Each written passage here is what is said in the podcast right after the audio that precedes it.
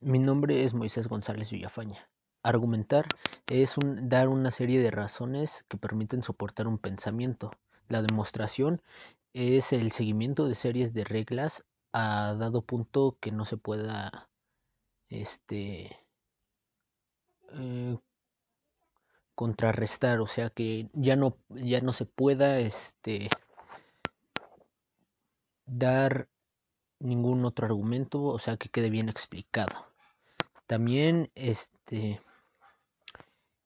explicar es exponer con claridad de forma que sea este comprensible para las demás personas y justificar es el apoyo o sustento de una idea. Mm, las intenciones argumentativas. La intención argumentativa consiste en defender opiniones o una idea. Explicar, justificar y convencer, también investigar son una de las cualidades que en este tema influyen y las características de una argumentación como demostración científica son propias de la ciencia del lenguaje.